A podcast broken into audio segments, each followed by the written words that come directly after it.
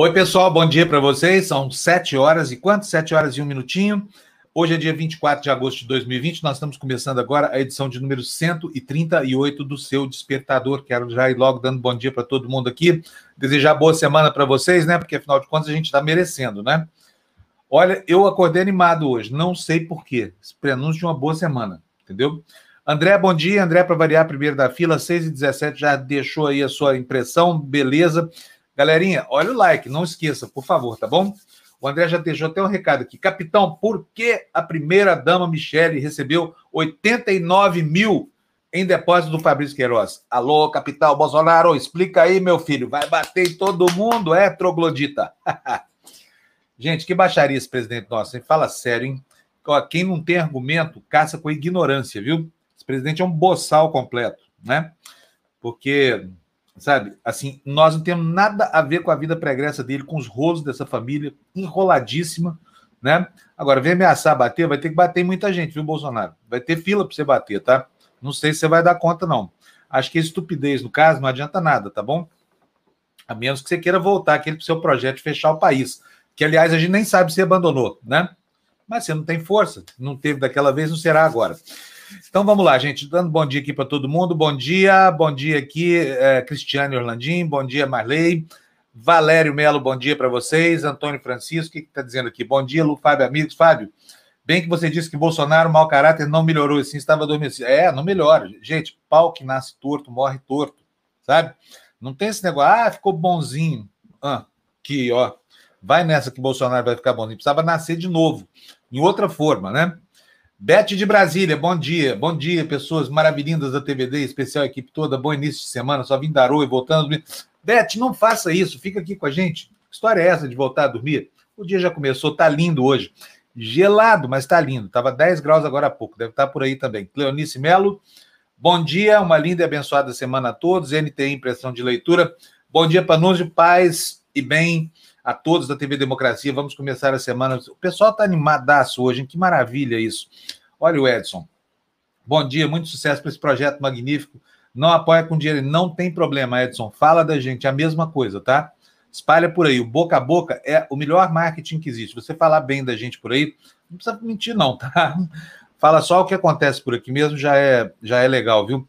Olha, ele está falando, mas é um belo projeto. Agradeço muito, tá? A gente, todo mundo aqui agradece você vocês divulgando para nós está ótimo, é uma grande contribuição. Gislene Regina, dando bom dia aqui para a gente também. Débora, oi Débora, bom dia. Débora hoje acordou 6h20, três minutos depois do André. Deixa eu dar bom dia para a pessoinha aqui também. Oi, Lu, bom dia. Tudo bom? Como é que tá o seu começo de semana? Tá animada? Tá bem. Agora o sol já saiu aqui também, vai ter sol hoje a semana inteira. Hoje é a semana inteira, muito bom, muito bom. Muito bom. Ó, o Franz está lá no Cabo Branco, ó, lá em João Pessoa. Ó. Bom dia, direto de onde o sol nasce primeiro das Américas, João Pessoa, Paraíba. É verdade, Cabo Branco lá conhece lá, Lu? É lindo, Não. é lindo, é maravilhoso. Oi, Rosali, bom dia. Gente, o reinado da Rosali está terminando, hein? Termina esta semana, hein, Rosali? Mas quem foi rainha nunca perde a majestade, Rosali. Boas surpresas esperam vocês daqui a pouco, tá bom? Na montagem do nosso conselho editorial e tudo mais e a sua gestão foi primorosa, tá? Quem mais está aqui? Valério Melo. Presidente, por que, que seu vizinho, cuja filha namorou seu filho, tinha um monte de fuzil em casa? Por que ele matou a Marielle? Por que Bolsonaro?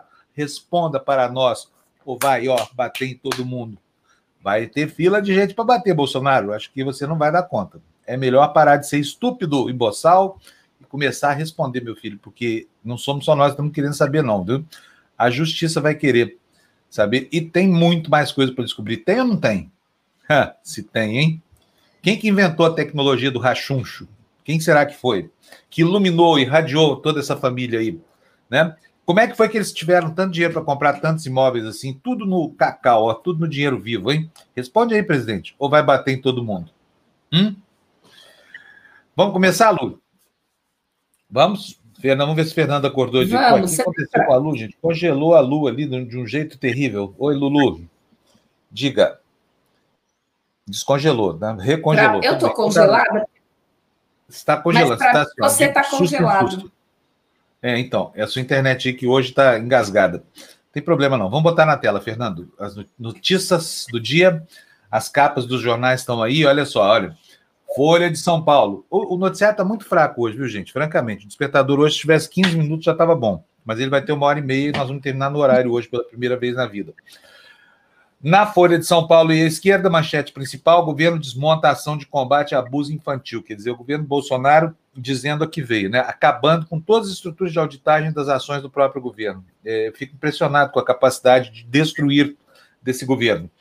No estado de São Paulo, hospitais esperam uma avalanche de cirurgias sem urgência. A minha será uma delas, semana que vem. Orçamento do próximo ano não terá bloqueio de recursos, é a manchete do Globo, né? E assim você já está informado sobre as capas. Vamos passar então para os detalhes. Obviamente, obviamente, Fernando, isso, boa. Obviamente, o assunto da semana, abrindo a semana, qual que é? A agressão de Sua Excelência, o Boçal, Master da República, o presidente da República. Cadê a notícia na tela aí, Fernando? Vamos ver. Está nos três jornais, eu escolhi a do Globo, para ler para vocês, está aí, olha. Ataque à imprensa. Bolsonaro ameaça repórter com porrada e gera reação em massa. Óbvio, né? Olha, quem confere o ferro com ferro será conferido. Lê para nós a notícia, Lu, por favor.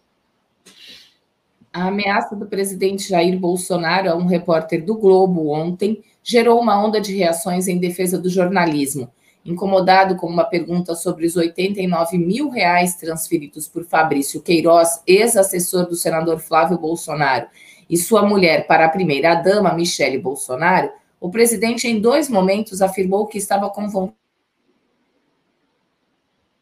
Opa, a internet da Lula está engasgando. Então, vou ler para vocês aqui, tá? Onde é que nós paramos?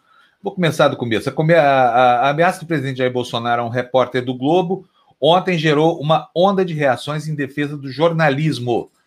Incomodado com uma pergunta sobre os 89 mil reais transferidos por Fabrício Queiroz, ex-assessor do senador Flávio Bolsonaro, a sua mulher é, é, e sua mulher para a primeira-dama, Michele Bolsonaro, o presidente, em dois momentos, afirmou que estava com vontade de encher o jornalista de porrada. Bolsonaro também se referiu ao profissional como safado. E ele não é, não, né? Ele que, que, que guarda esse segredo todo aqui, esse mistério, não é safado, não o presidente estava em frente à Catedral Metropolitana de Brasília e disse que não conversaria com os repórteres que acompanhavam seu deslocamento.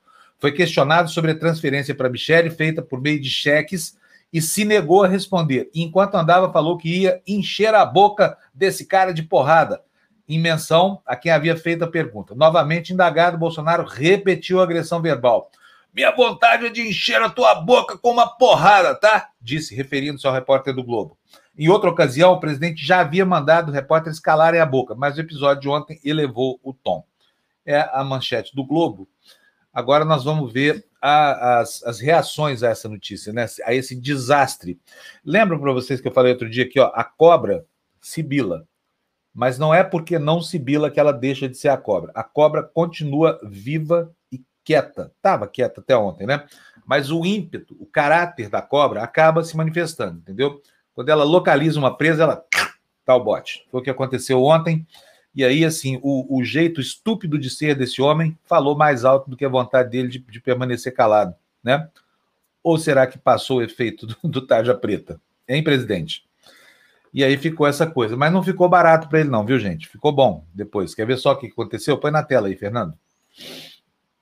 Começar com a nota aí de várias entidades, Abrage, artigo 19, né, artigo 19 aqui no Brasil, Conectas, Observatório da Liberdade de Imprensa, OAB, Repórteres Sem Fronteira, se solidarizam com o repórter e condenam mais um episódio violento protagonizado por Jair Bolsonaro, cuja reação, ao ouvir uma pergunta incisiva, foi não apenas incompatível sua, com sua condição no cargo mais alto da República, mas até mesmo com as regras de convivência em uma sociedade democrática.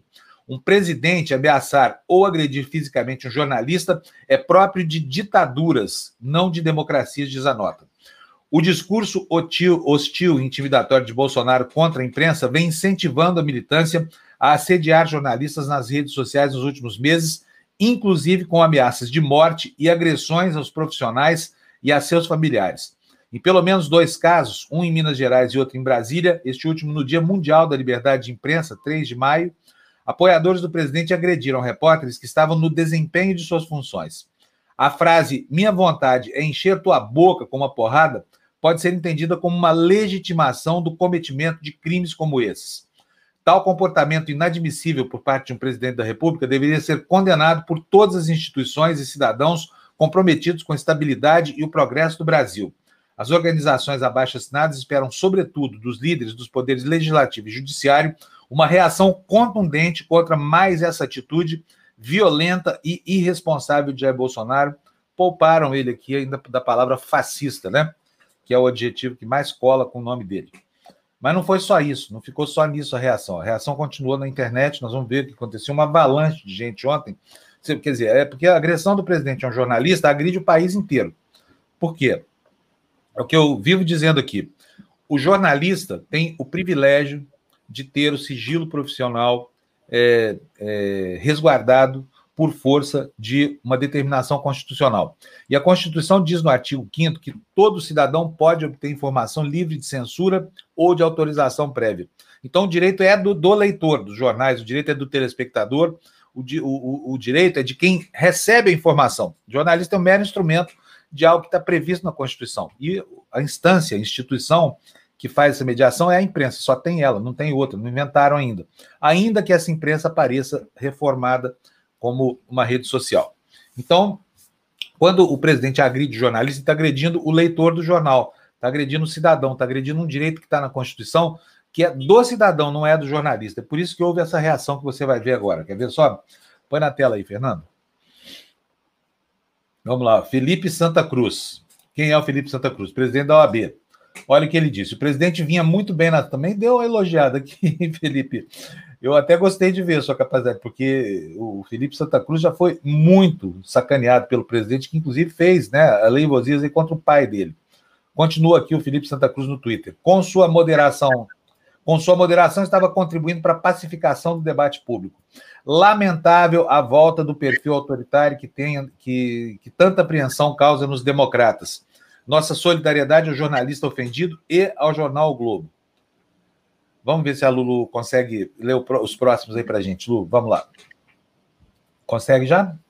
Já, não, eu tô aqui, eu só espero que não trave. Eu desliguei minha internet e liguei de novo. Olha o que, que diz aí, Lu, o Major Olímpio no Twitter. Gosto Gostar... das posições do Major Olímpio, viu? Gosto mesmo. Vai lá, Lu. Gostaria de perguntar, olhando nos olhos, Jair, por que sua esposa, Michele, recebeu 89 mil reais de Fabrício Queiroz? Se o Bolsonaro de 2018, que não tinha acordo, nem conversa com bandido e não admitia safadeza, se encontrasse com o Bolsonaro de hoje, será que daria porrada? Muito bom, né? Boa, Major Olímpio, boa pergunta. Ótima pergunta, hein? acho que não daria porrada, não. Ia sair cada um correndo para o lado de medo do outro, né? A hum. imagem do monstro refletida no espelho é monstruosa. A menos que o monstro seja um, o próprio Narciso não perceba a sua feiura. Mas vamos lá, não acabou a repercussão, não, gente. Vamos lá de novo, Fernando. Põe na tela para nós. Quem é esse aí? Ó? Ciro Gomes. O que, que ele falou, Lu? Bolsonaro, além de corrupto, desonesto, ligado às milícias, também é covarde Responda, covarde. E os depósitos que o Queiroz fez na conta da sua mulher, Bolsonaro? E aí, Bolsonaro, vai responder ou vai bater no Ciro também? Hã? Não tem mais, não acabou não. Vamos ver mais. Mais tuitadas aí na tela, por favor, gente. Olha aí, ó. Anitta, espetáculo. Eu tô fã dessa Anitta, viu? Uhum. Olha aí, Anitta, perguntando para o Bolsonaro. O que, que ela pergunta para a gente saber? Uma pergunta nova que ninguém fez ainda. Presidente Jair Bolsonaro, por que sua esposa Michele recebeu 89 mil reais de Fabrício Queiroz? Vai bater na Anitta, Bolsonaro? Hã? Vai? Macho pra caramba tu, hein? Vai lá, passa aí, Fernando. Vamos ver se tem mais na tela. E tem muito mais. Nossa, olha vai. só, olha. A mesma frase, ó. Bruna Marquezine, presidente Jair Bolsonaro, por que sua esposa Michele recebeu 89 mil de Fabrício Queiroz? Quem é o próximo aí, Lu? Depois da Bruna Felipe Neto, temos Paola Oliveira. Não, mas que, lê, lê, a frase, vamos ver se muda alguma ah, coisa de uma para outra. Vamos igual. Presidente Jair Bolsonaro, porque sua esposa Michele recebeu 89 mil reais de Fabrício Queiroz. Todo mundo exatamente. É, mas é só para perguntar para o Bolsonaro que vai bater no Felipe Neto também, Bolsonaro? Paola vai Oliveira também. também. Vai bater na Paola também? O que, que ela pergunta aí, Lu? Presidente Jair Bolsonaro, porque sua esposa Michele recebeu 89 mil reais de Fabrício Queiroz e, e, continua. É uma, são vários. É, são vários. É, Patrícia Pilar, vai bater na Patrícia Pilar também, Bolsonaro? A Patrícia Pilar perguntou: presidente Bolsonaro, por que sua esposa Michele recebeu 89 mil reais de Fabrício Queiroz? E o próximo aí, Lu? Nando Reis, presidente Jair Bolsonaro, por que sua esposa Michele recebeu 89 mil reais de Fabrício Queiroz, com hashtag, né? Responde Bolsonaro. É, o Bolsonaro vai bater também no Nando Reis? E vai bater no Caetano também, Bolsonaro? O que, que o Caetano está perguntando para ele aí, Lu? Presidente Jair Bolsonaro, por que sua esposa Michele recebeu 89 mil reais de Fabrício Queiroz? Vai bater no Marcelo Adnet, Bolsonaro? Está perguntando aí, retuitando um tweet da, da, da, Tatiana Vasconcelos. Ó, esse mesmo vou ler. Ó. Alguém sabe por que Michele recebeu 89 mil reais do Queiroz? O Jair Bolsonaro ficou bastante bravo com a pergunta, então abro para vocês responderem para não causar melindre. Vai bater também, Bolsonaro? Vai bater, vai ter que brigar de turma aí, vai ficar ruim para você essa briga aí, hein? É verdade. Vamos lá, vamos, vamos ver se muda de assunto agora. Continuamos aqui perguntando para o Bolsonaro o que, que é que o Queiroz tinha que depositar 89 mil reais na conta da mulher dele ou não? Ah. Hein, Fernando? Conta para a gente aí saber. Não, acabou.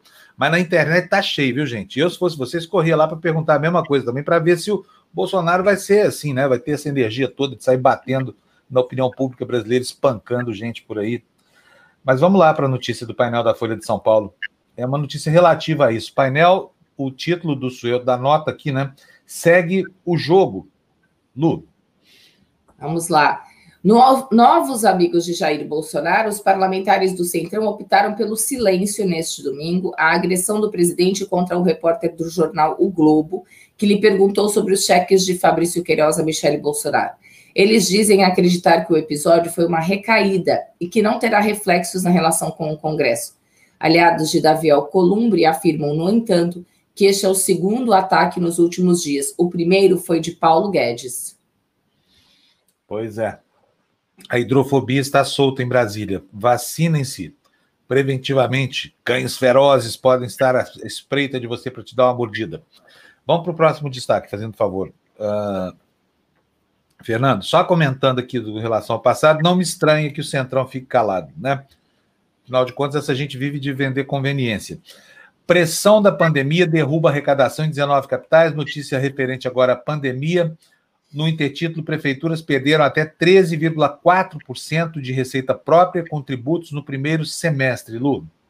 A crise impulsionada pela pandemia do novo coronavírus fez com que a arrecadação com tributo, tributos caísse em pelo menos 19 capitais de estados brasileiros no primeiro semestre de 2020.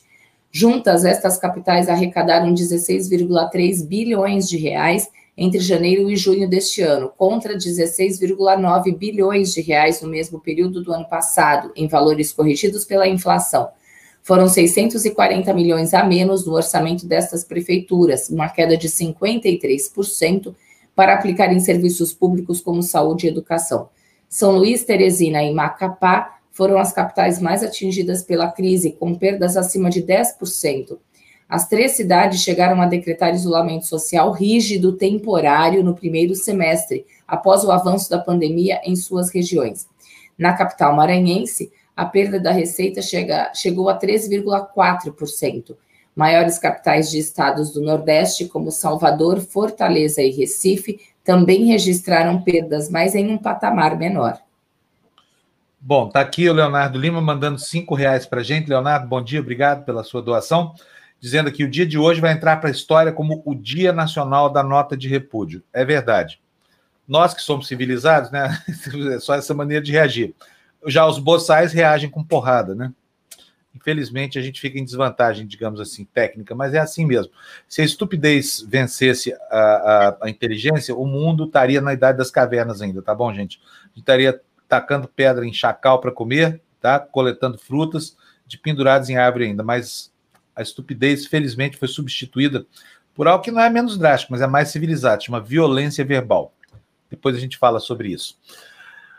Tá aqui, olha, comentário do Paulo Bolsonaro, como 100% coerente, tá dando porrada na boca de 200 milhões de brasileiros. Oh, meu Deus do céu. Vamos lá, toca o barco aí, Fernando. Vamos para o próximo destaque, vai.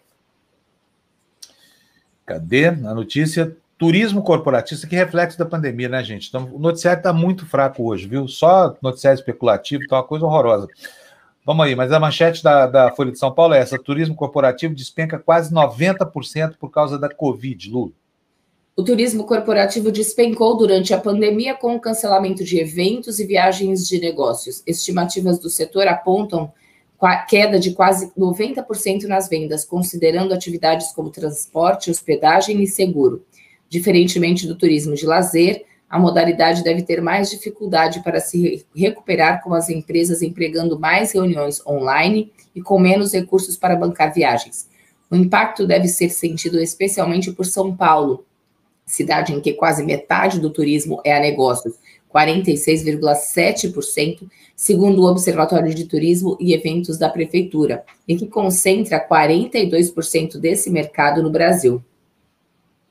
Olha quem está aqui conosco, ó. Professora, bom, bom dia. dia. Bom, dia, Tudo gente. bem, professora? Como é que está o clima aí no litoral de São Paulo, professora? Como é que foi seu fim de semana? Foi bom ou congelar? O mar congelou aí em São Sebastião também? Nossa, no sábado o mar congelou, viu? Ontem não, ontem deu praia, deu dia bonito, céu azul, que nem hoje. O céu já está azul, a temperatura já está mais gostosa. Então, hoje o dia promete ser muito bom por aqui. Poxa, está quente assim a ponto de não usar blusa? Porque aqui está gelado, está 10 graus aqui em São Paulo. Não, aqui está 16 agora. Então a temperatura está gostosa, tá bom. Muito bem. Professora, como é que foi a aula hoje? Foi tudo bem? Muita ah, gente? Eu estou tão feliz com a aula. Tenho tantos madrugadores chegando cedo, em plena segunda-feira. A Dagmar foi uma, ó. Dagmar já estava lá na minha aula. Pessoal tá que tá, viu? Tá bem empolgado para cuidar da saúde nesse início de semana. Fiquei muito feliz com a aula de hoje. E amanhã, treino de braços. Hoje, pernas. Amanhã a gente descansa um pouquinho a perna. E trabalhamos braço, tá? Então, espero todo mundo lá. Lembrando, meninas, pode sim mulher treinar braço, pode e deve. Você não vai ficar masculinizada, seu braço não vai ficar grande, tá bom? Vai ficar definido e bonito. Então, espero a mulherada amanhã para esse treino de braço também. E o que, que nós vamos utilizar amanhã? As nossas garrafas PETs, tá bom? Duas garrafas PETs do mesmo tamanho, cheias de água, e o nosso colchonete. Se não tiver um colchonete, estenda aí uma toalhinha, um edredom, só para ficar confortável no chão. Só esses dois materiais e a sua força de vontade aí para acordar cedo, seis e meia, eu estou te esperando aqui amanhã. Ô, Jéssica, a Andréa te mandou o vídeo do João Pedro jogando bola? Você viu? Mandou, ele me mandou, não foi nem a Andréia. Ele me mandou ontem. João Pedro tá malhando, viu, Fábio? Uma graça. Opa, isso é ótimo. Ele hoje Nossa, vai ganhar a televisão dele, sabia? Deixa eu contar para vocês. Conseguimos, é, conseguimos completar a cota com a ajuda do Léo Atushi, lá da, do Brasil 247. Que Como legal. faltavam 2 mil reais, é 4,700 a vaquinha, né? Porque ele quer uma televisão é. de 70 polegadas. Nós conseguimos 2,850 aqui com a, com a nossa galera. E aí eu liguei para o Leonardo e falei, Léo, você é muito maior do que a gente, dá uma força. Aí ele deu a força, duas horas resolveu, viu? Aí Nossa. conseguimos arrecadar. Então agora vai como um presente nosso e do Brasil 247 para o João Pedro. Sim, ele está numa alegria, né? Valeu a pena. A gente quer muito agradecer vocês. Foram 27 pessoas aqui que doaram. Olha, depois eu vou publicar a relação dos que não pediram sigilo do nome. Mas é, é uma grande obra a gente fazer a felicidade de uma pessoa especial como o João Pedro, viu? Gostei muito, assim, da, da atitude de colaboração de vocês todos aqui. Foi muito legal, assim. Então, o presente vai acompanhado de um bilhetinho com a assinatura de cada um de vocês, tá bom? Eu quero agradecer muito. Isto posto, professora, nós estamos completando um mês aí de aulas às seis e meia da manhã. Eu não recebi nenhuma reclamação sobre o horário novo. Como é que está a audiência? Está a mesma? Perdeu? Ganhou? Como é que ficou? Não, tá ótimo. Eu acho que ganhou, viu? Hoje eu falei que eu quero bater 100 pessoas fazendo a aula simultaneamente. Metade já foi. Então já tem uma média aí de 50 pessoas. Aumentou, viu? Eu acho que tá ótimo. Esse horário eu adoro acordar cedo, né? Eu sou muito diurna. 9, 10 é. horas da noite eu já estou com sono, mas 5 horas da manhã eu já estou no pique total. Então, esse horário está ótimo. O pessoal não tem reclamado, não. Madrugadores de plantão, todos os dias estão lá comigo. Olha, só que tem um problema aqui, Jéssica. Eu vou ter que atender, tá? O Luiz Tadeu, das Óticas Pupila, é, tá dizendo para você o seguinte: coloca a Jéssica no grupo de WhatsApp. Eu já coloquei, eu não sei porque que ela não tá lá. Se perguntem para ela, tá?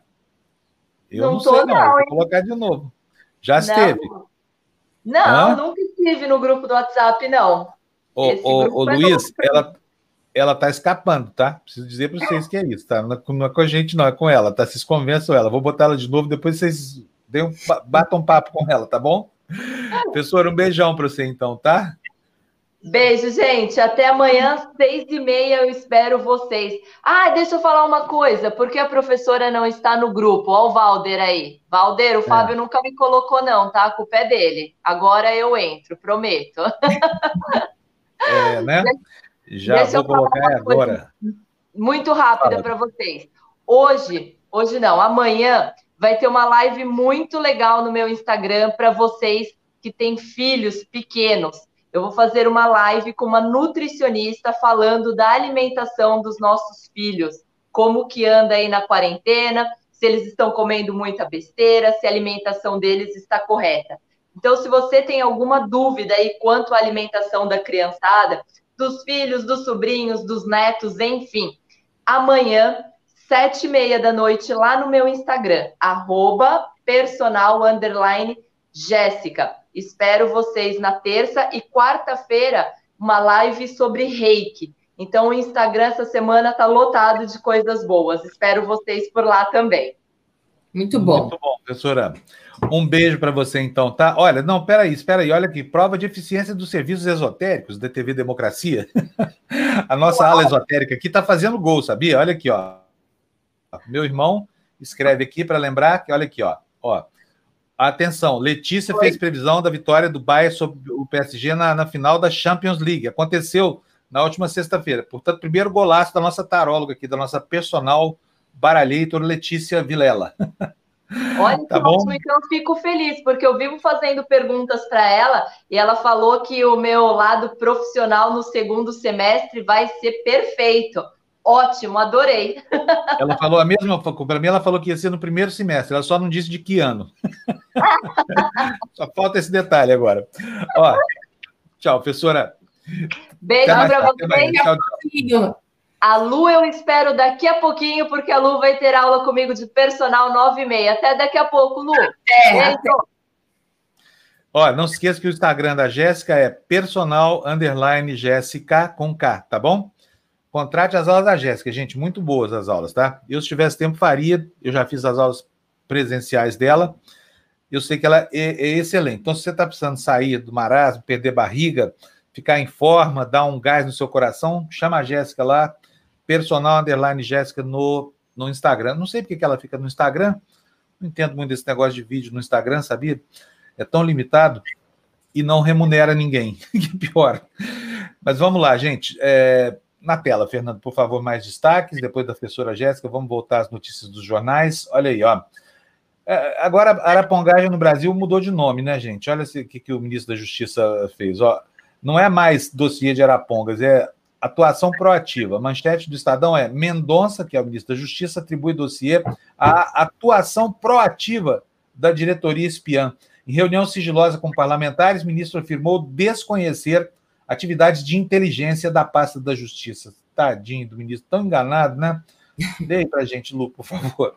Em audiência reservada com parlamentares em 6 de agosto, o ministro da Justiça e Segurança Pública, André Mendonça, atribuiu a elaboração de relatórios sobre 579 policiais e professores de oposição ao governo à atuação proativa da própria diretoria de inteligência do Ministério. Em reunião virtual da Comissão Mista de Controle das Atividades de Inteligência do Congresso, o ministro revelou desconhecimento sobre as atividades de inteligência até que o tema viesse à imprensa. Os áudios do encontro foram obtidos pelo Estadão. Olha que legal aqui, ó. O, o Valder tá, o pessoal tá lembrando aqui, ó. Ó, a Célia, minha cunhada, tá lembrando de novo. Faz bom dia do programa Cabo na mesa apresentado pela Letícia Teixeira, realizado na última sexta-feira, garantiu a vitória do Bayern sobre o PSG. Aí o Valder está nos lembrando aqui, olha, não foi o primeiro, não, TV Democracia. Ela acertou o Paulista também, ainda disse que ia ter treta no jogo de ontem. E teve uma tretazinha assim, mas é espetacular. O único tarô com 100% de confiabilidade científica é aqui na TV Democracia. Tá bom, gente? E para vocês não dizerem assim que, que aqui a gente não checa, eu conheço a Letícia desde que ela era uma, uma criança recém-nascida. Então sei da honestidade e propósitos dela, tá bom? Agora, estou espantado de ver a eficiência do tarô dela também, tá bom? Eu que sou cético, essa coisa toda, né? Mas vamos lá, o que conta é o resultado, não é a desconfiança. Notícia na tela para a gente, Fernando, por favor. Olha, aí, após queda de 61% das cirurgias eletivas, médicos esperam explosão de demanda. Vai ter fila na porta do centro cirúrgico dos hospitais. O país teve 388 mil operações não urgentes a menos no SUS de março a junho, após atendimentos para liberar leitos e evitar ida a hospitais. Previsão agora é de filas maiores e pacientes com doenças agravadas, casos cardiovasculares, oncológicos e psiquiátricos preocupam. Agora, eu nunca vi cirurgia de caso psiquiátrico. Será que tem? Leia para nós, por favor. Às vezes está explicado a notícia. Nunca vi. O cara está com uma psicose, opera e sara? É isso? Será que é alguma coisa neurológica, de repente, só se for, não sei. Voltaram a fazer lobotomia? Será possível? Vai lá, Lu, lê para a gente, por favor. Entre março e junho, quatro primeiros meses da pandemia, o Brasil fez cerca de 388 mil cirurgias eletivas não urgentes a menos no SUS, conforme dados do Ministério da Saúde, na comparação com a média dos cinco anos anteriores. A queda é de 61,4%. Com a flexibilização do isolamento social na maior parte do país e a retomada das operações, profissionais de saúde prevêem alta expressiva da demanda. Na, rede particular já está acontecendo, tá? Tive dificuldade de achar data no centro cirúrgico do hospital onde eu vou fazer minha cirurgia aqui do desvio de septo, justamente porque a fila já está enorme. Então, ela, cirurgia que poderia eh, normalmente ser marcada para a próxima semana, só consegui vaga no centro cirúrgico dia 11 de agosto. Então, tá, ó, tá assim, ó. É mais um dado preocupante, né? inclusive, isso. Oi? 11 de setembro, né? Porque a gente está em agosto, então você demorou mais uns 30 dias, não é isso, Fábio? Até é, mais. demorei 30 dias, é. Mais, um pouquinho mais do que 30 dias, tá? Isso, né? Assim, hospitais que não têm a demanda de um, de um hospital público, né? Onde se demora meses para conseguir uma simples consulta, né? Luciano Borges, bom dia, Luciano, amigão meu, Luciano, que eu adoro. O Luciano é um cara que entende esporte. Estava um pequeno reparo. Time campeão é o Bayern de Munique. Não confundir com o Bayern Leverkusen, como fez o Neymar. Eu confundo, você sabe, né, Luciano? Meu, meu, meu coeficiente de informação desportiva beira o zero absoluto. Né? Eu sou um analfabeto total. Mas vou ecoar aqui a pergunta do André. Não entendo nada de futebol, mas ele está perguntando aqui se o Galo vai ganhar o Mineiro. Isso para mim tem só um significado: significa que o Campeonato Mineiro ainda não terminou. o que está acontecendo lá? Não faço ideia. Você sabe, Lu? Você que é toda atleta? Eu não, sei não. Não, né? Sei. Minas Gerais tem sido negligenciada pela TV Democracia, senhores. Mas a Itália não. Bom giorno! Mas a Itália não, né? Gente, hoje eu estou em apuros. Socorro! Socorro! Apagão no prédio. Que hum. Apagão no prédio. Resultado: eu estou entrando com o celular, morrendo de medo que, que termine a bateria. Está muito ah, melhor, sabia, do que sempre. Adorei seu celular. Está muito bom. a imagem está ótima. Gostei. Vamos de celular todo dia, Gina. Gente, pelo amor de Deus, que aí, aí a, minha, a minha angústia é que eu não consigo falar com vocês, né? Não consigo mandar recado. Entendi. Né? É, eu fico aquela Rita, telinha assim, eu não consigo aqui. ler.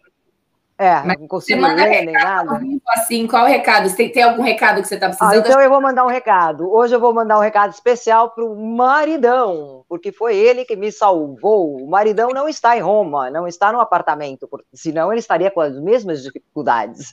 O maridão está em Onde Paris. Está o maridão? E Onde o maridão, o maridão deu... tá em deu perdido e foi passar o fim de semana na Itália. Não, o maridão, não, o maridão está em Paris. Então ele me, eu pedi para ele, pelo amor de Deus, me, me, me recorta lá o, o, alguns jornais que eu, que eu quero, e ele me ajudou muito. Foi ele que fez os picotes aí para a gente poder mostrar. Se não fosse ah, ele, Mon amour, je t'aime. Está assistindo a TV Democracia? Ele está assistindo a TV Democracia, Gina? Claro que está, ele é companheiraço. Né? Ele é companheiraço mesmo. Te amo, amore. Gina, vamos ver então do que resultou essa parceria Olha, inusitada. O marido essa na parceria França, inusitada. É, a veja, parceria só, veja, senhor passageiro, belo tipo festeiro que o senhor tem a seu lado. Porém, acredite, quase morreu num divórcio. Salvou-a a TV Democracia.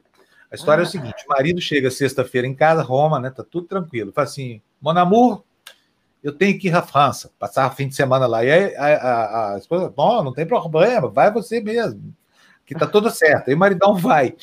Para ocupar o cara, a mulher liga às quatro da manhã de domingo. Benzinho, tudo bem? O que você está fazendo aí? Dá uma ajudinha aqui para mim, recorta aí bastante coisa. E deixa o cara recortando a noite inteira Isso, É a maior cascata esse negócio de cabo. Imagina se na Itália acaba a luz num prédio, nunca, no primeiro Não é, mundo. olha, e, e além do que eu tive a maior sorte, porque tem uma planta no pátio lá embaixo que estava precisando desesperadamente de água, coitada. O pessoal vai viajar, todo mundo esquece, né? Aí eu desci com um baita de uma regadora lá para dar água para ela, né? No que eu desço, acabou a luz. Assim, mas foi o, o momento de eu chegar no térreo que acabou a luz. Se a luz tivesse acabado enquanto o elevador estava descendo, eu estaria ferrada. Porque aí ia ficar presa lá e aí até amanhã. Até os caras passarem, enfim, me salvei de uma. Ah? Gina, tem uma pergunta Ah. para você aqui do Vitório PPS. Olha aí, ó. Ah. Vocês sabem por que o Queiroz depositou 89 mil reais na conta da esposa do presidente Bolsonaro? Essa explicação já chegou aí na Itália? Você tem vontade Não. de saber, Gina? eu, eu tenho vontade, eu sou curiosa, fofoqueira, curiosa. Então pergunta. Vamos ver se ele responde, porque a gente está perguntando aqui, só está dizendo que vai dar porrada em todo mundo. Cara, Pois tá- é, é, a gente chega lá. Gente, então vamos lá, vamos partir para as notícias. A repercussão sobre a entrevista do Lula foi excelente. No mundo inteiro está se falando. Infelizmente, com essa coisa toda, eu não vou poder mostrar o mundo inteiro para vocês, né? Vou, vou Quantos mostrar. Idiomas a, a- sua pergunta vários, é, vários. inspirou? vários. Muito idioma. Eu contei Muitos. 28 nacionalidades diferentes, sabia? Legal. Ah, você contou? Ótimo. Contei ótimo. ontem. Correu o mundo como um rastilho de pólvora, Gina. Foi a notícia mais Exato. importante do, do que o Brasil gerou esse ano com matéria de repercussão internacional. Incluindo as pataquadas do, do, do, do, do nosso. é, é, como é que chama isso? Do nosso porradoríssimo presidente. Nosso porradíssimo presidente. Porradão. Porradão. Rei da porrada. Prefiro o rei da porrada. Rei da porrada, mano. Meter a mão aí, mano. Eu te meter a mão na cara, viu, porra? Pois é, essa notícia também. Então vamos passar a. Eu não sei, que a gente mostra um pouco de, de Lula pelo mundo. Vamos mostrar isso. Vamos Lula mostrar, pelo vamos mostrar. Essa daí, é, olha, a Itália. A Itália, praticamente todos os jornais deram. Eu escolhi dois, o La Repubblica e o Corriere della Sera, que é o próximo. Mas a, a Itália tem um- uma coisa, ah, eles deram uma coisa a mais. Eles entrevistaram o filho do Pierluigi Torregiani, que era aquele É joalheiro o que foi assassinado. É. É. E ele ficou. E testemunhou o paralítico. assassinato do pai, né? Testemunhou o assassinato do pai. Exato, e ficou paralítico. É, então eles per- perguntaram para ele, né, o que, que, como é que ele se sentia diante das desculpas do Lula, absolutamente frio e respondeu, para mim não faz diferença a, vinha a desculpa agora, ou seja, o que, o que me surpreende, segundo o filho do, do, do Pierluigi Torregiani, o que me surpreende é por que, que ele vai pedir desculpa só agora, ou seja, ele insinua nessa resposta que o Lula teria algum interesse em pedir a desculpa agora. Né? Não, não porque ele respondeu uma pergunta simplesmente, espontaneamente, né? mas sim que aquilo ali já estava calculado. Eu, eu olha, confesso que a pergunta não estava combinada com o Lula, né? nenhuma das perguntas, por sinal, estava combinada com ele. Inclusive, Aham. foi o pedido do Lula antes que, que o- os jornalistas fizessem as perguntas que quisessem mesmo e não, não, não demonstrasse muito oba-oba de amizade, não. Né? Isso foi uma solicitação, parece que ele fez. Então, a, a pergunta chegou ali, pá, né? É, sem, sem combinar. Então, não havia um, um interesse é, do Lula em responder justamente isso agora. Né? Esperou esta oportunidade. Pra... Então, eu, o, o, filho dele, eu acho que deu uma escorregada na banana sem saber os bastidores, né? insinuando que isso daí teria sido uma, uma, uma vontade até mesmo política, eleitoral, né? para ser colocado em evidência. E não é nada disso, a gente está sabendo que não é. Então, e os jornais todos italianos deram e deram também, citaram, que isso é muito importante para a gente, citar a TV Democracia. Então, eles Sai citaram. em todos os jornais aí.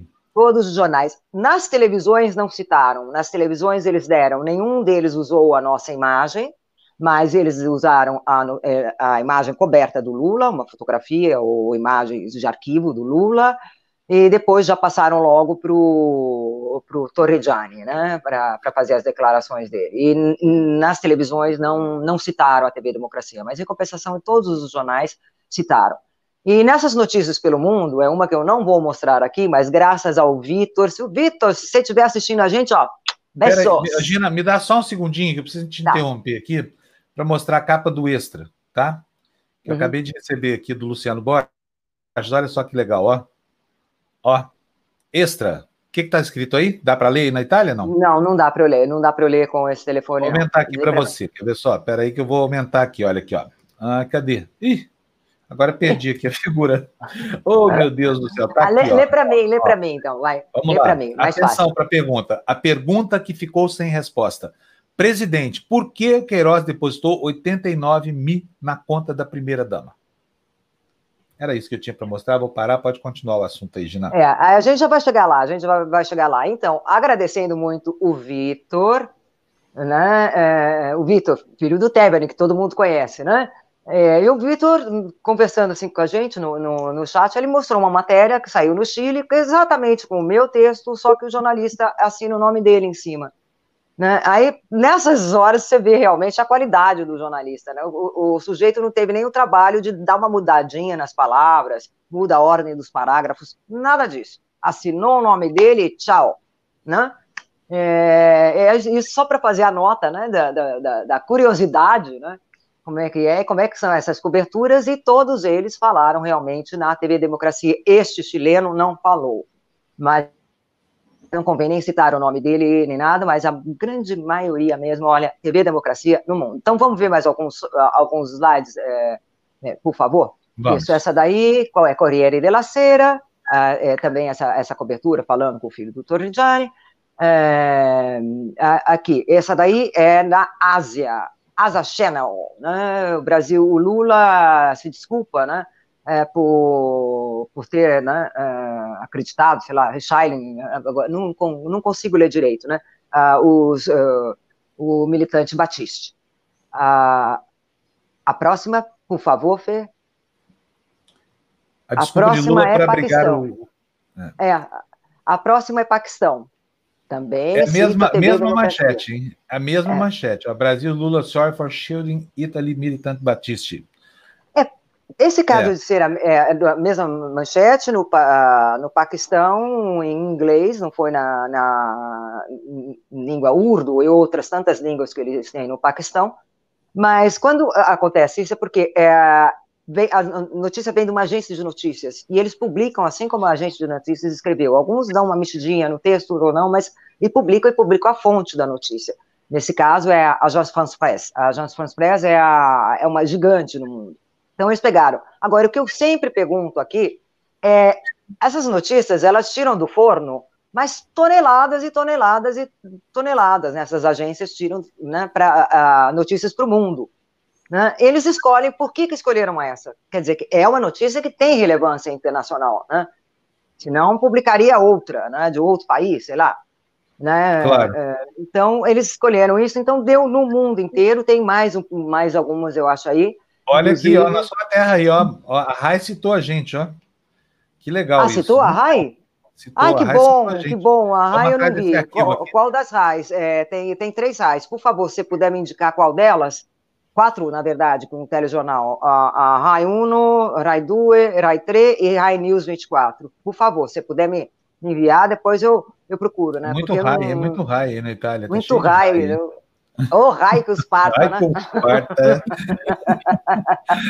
Podemos chamar, não. Estão citando a gente, tá bom. E TV Democracia é. mais vista na Itália do que no Brasil, gente. Vejam só é. as nossas dificuldades aqui. Todo mundo vê as pingas que a gente toma, mas ninguém vê os tomos que a gente leva, né? O, pois é. E aí tem, o Fábio, a, o Júlio, não sei se a Gina também leu, ele falou assim que o, Júlio César, publiquei a foto de Lula treinando boxe com a frase, fica frio, Jair, a porrada será nas urnas. Aqui,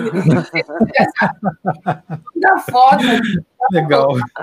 Muito bom mesmo. Aí tem a próxima, acho que a próxima é Equador, gente, se eu não me engano, eu não consigo ver daqui. Exato, o Equador. Chega até no Equador e olha lá e cita também TV Democracia, né?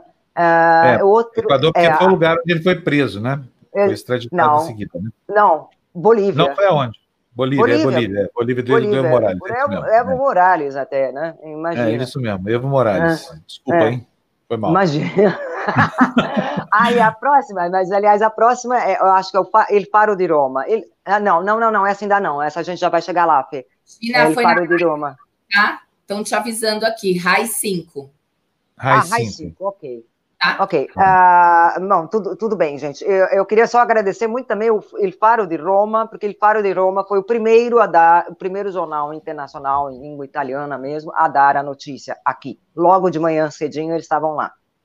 As agências demoraram um pouquinho para acordar, né? Tanto que na sexta-feira de manhã eu estava angustiada. Cadê? Cadê? Cadê? Cadê? Aí quando veio, brrr, né? pipocou o mundo inteiro.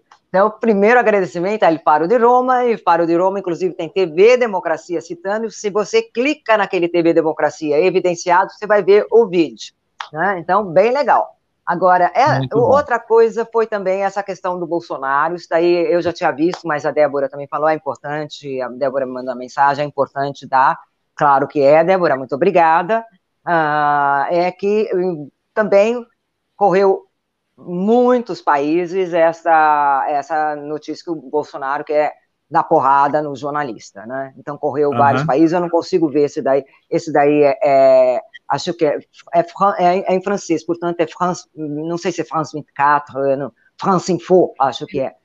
é, é a, a, próxima também, Fê, por favor. Enquanto isso, é, deixa eu agradecer aqui a, a, a Beta Ferreira, que se tornou membro aqui do nosso canal. Bem-vinda, Beta, seja muito bem-vinda, tá? A casa é tua, fique à vontade aí. Precisando, estamos às ordens aqui. Obrigado. Das, nossas, viu? É, a, a, próxima, por favor, Fê? É, isso, também eu não. Essa está em inglês, eu não sei qual, acho que é Índia. Isso daí também saiu até na Índia, essa notícia do Bolsonaro. Essa notícia foi dada com bastante destaque pela Reuters, né? E a mesma história, a Reuters é uma grande agência de notícias, então eles escolheram essa daí, uh, são, é, são fresquinhas, né? São, o episódio quando foi, Fábio? Foi sábado ou domingo? Foi no. Foi, foi ontem, domingo, né? É. Foi, é, é. foi ontem, domingo, é. Então tá, tá, tudo fresquinho aí. Muito obrigada, Débora Benichi. E estamos lá, por hoje já, já vai acabar minha bateria. Ah, não, tudo bem, tá ótimo. Então vai recarregar a bateria para você voltar no tertúlio daqui a pouquinho, tá? Pra não, eu acho que não vai dar, Fábio. Depois, não vai dar? Por causa da, não, não, acho que não vai dar hoje, não. Porque Olha, é, a questão do celular. Mas é, de, mesmo já já a gente. Ô, Gina, você vai ganhar duas é. horas de folga por causa do, do, brilhantismo da sua pergunta, tá bom? tá liberada do tertúlio hoje, é o prêmio. Fazer o quê, né? Tá bom. Tá gente, tá bom. Beijo e depois eu pago para você quando eu for em Roma, eu vou te levar para jantar no almoço, comer um pouco de cérebro de macaco. não, macaco não, mas do filhotinho do. De boi, de boi. Não, né, de boi, de cabrito, de cabra, de. Ah, ai, Terneiro, ai, do bezerrinho. Ai, do bezerrinho também, tudo. Gente. Um beijo. beijo. Obrigado, Dina. Imagina, até mais. Beijo. Até mais, até mais, Dina. Demais, hein, gente, essa repercussão. Uma maravilha isso, sabe? Assim, nós brilhamos, modéstia à parte, viu? Todo mundo repercutiu, foram vários pontos interessantes. Já vou colocar para dentro a Cíntia aqui também. Bom dia, Cíntia. Bom dia, bom dia, tudo bem? Oi, Cíntia, tudo bom? Feliz da, feliz da vida aqui com a repercussão da entrevista do Lula, viu? Continua ah, gerando matérias pelo mundo aí, muito legal, né? Muito bem. E aí, você, como é que tá? Como é que foi seu fim de semana? Como é que será a nossa semana? Eu trabalhei de montão. Tá ah. É, o, o Bolsonaro alaranjado faz as dele, né? Estou olhando aqui pela janela, tá um dia lindo. É, eu trabalhei o final de semana inteirinho, porque temos muito, muitos vídeos de treinamento que são uh, que você tem que fazer no seu próprio tempo. Então, aproveitei o domingão e sentei aqui às 8 horas da manhã, fiquei até no final da tarde fazendo os vídeos. É um monte de coisa que não tem nenhuma serventia, mas enfim, a gente tem que fazer, a gente faz. É. Pura perda de tempo. Pura perda de tempo. Enfim, olha, convenção, a convenção republicana começa hoje. Sabe como é que os, os, os jornais estão chamando? Estão chamando de a convenção trampiana começa hoje, em vez de republicana. Por quê? Porque, olha, metade das pessoas que falarão tem Trump no sobrenome. olha, os filhos, o Donald Jr., o Eric, o Eric, as filhas Tiffany e Ivanka, a esposa Melanie, né? O que tem de Trump falando na convenção, ninguém acredita. E outra, o esvaziamento dos outros republicanos, né? Ninguém quer ir na convenção do Trump, não é na convenção republicana. O, o vice-presidente vai falar na quarta-feira, o Mike Pence, mas de nome assim, que se eu falar vocês conhecem, esse é o único. Veja só. Aí tem a lista dos republicanos que não vão falar na convenção e também não vão votar no Trump. Olha aqui, é uma listinha de alguns nomes que a gente conhece. George W. Bush, o Mitt Romney, né? Ele até foi o único senador que votou pelo impeachment do Trump. E ele é republicano, viu, gente? Né? É, precisa lembrar que ele enfrentou o Trump na convenção passada, né? Ele Pronto. foi o grande adversário do Trump. E, aliás, foi ele que inventou o sistema que depois acabou elegendo o Trump. Foi ele que levou o Trump ao Steve Bannon e Companhia Limitada. Né? É. O John Bolton, que era conselheiro de segurança nacional, também não vai votar no Trump. O governador, governador Phil Scott, de Vermont, também não vai votar no Trump, tudo republicano, hein? O Jeff Flake, ex-senador do Arizona, também disse que não vai votar no Trump. Agora, isso daí não é o pior. Tem os que são republicanos e que falaram não vou votar no Trump e vou votar no Biden, percebe? Que dizer que só não vai votar no Trump é o seguinte, ó, não vou votar. Mas esses aqui, ó, o John Kasich, o Colin Powell, o Miles Taylor, a Christine Nittman, a Carly Fiorina, uma outra candidata à presidência também de 2016, e a Susan Molinari, uma deputada de Nova York, já disseram que, além de não votar no Trump, eles vão votar no Biden. Olha aqui, Colin Powell, hein, gente? Bom, ele também já tinha votado no. No... Aliás, o Colin Powell é espetacular, esse sujeito. É, né? eu gosto de muito dele. incrível.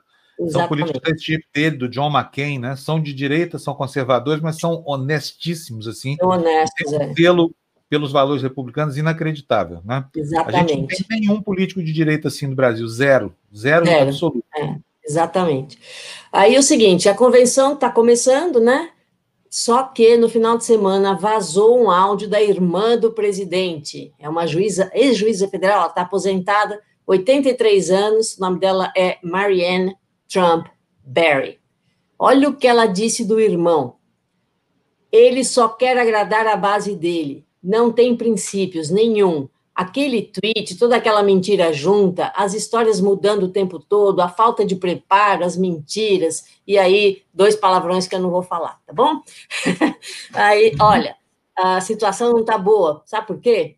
Uh, a Kellyanne Conway, eu não sei se esse nome é conhecido no Brasil, ela é conselheira do presidente, ela foi a, a, terceira e última organizadora da campanha dele em 2016, anunciou que vai deixar a Casa Branca na semana que vem. Ela é a mais antiga colaboradora do Trump, da, a única com a qual ele nunca brigou. Ela vive na mídia que é, vai embora também da Casa Branca.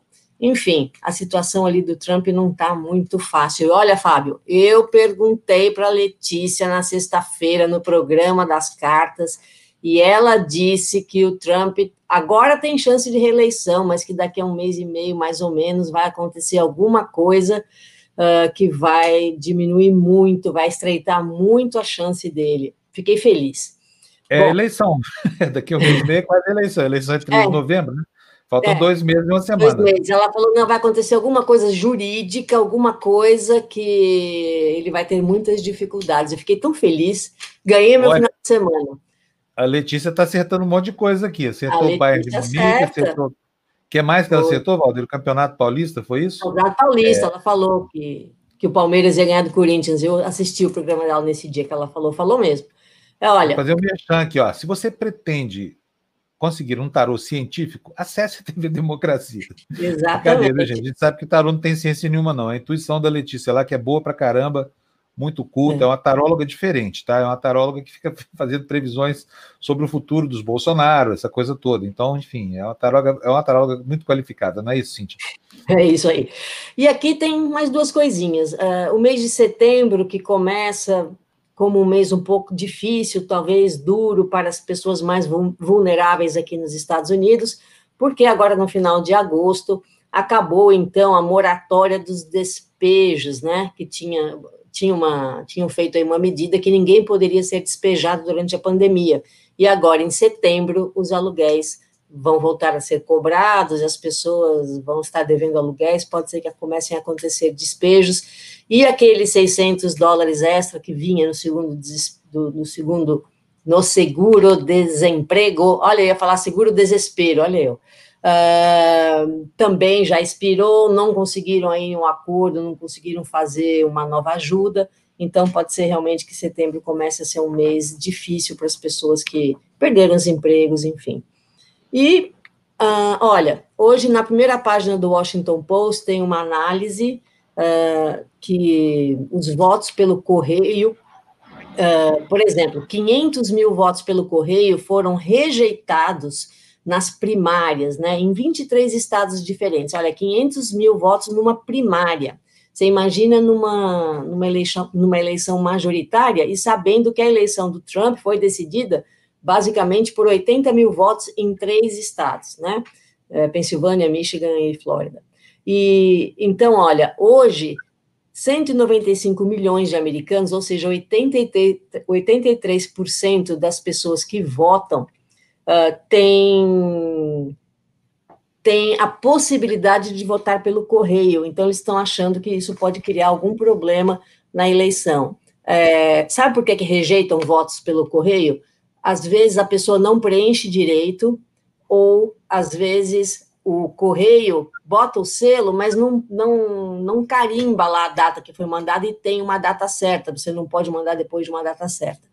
Então, muitos deles são rejeitados, então isso cria um problema, uh, não sabemos, então, todo, nem todo mundo foi representado na eleição, nem todos os votos contaram, então eles acham que isso daí pode abrir chance para problemas uh, jurídicos, gente abrindo processo, enfim, tá, tá um pouco estranha essa situação da, dos votos pelo correio.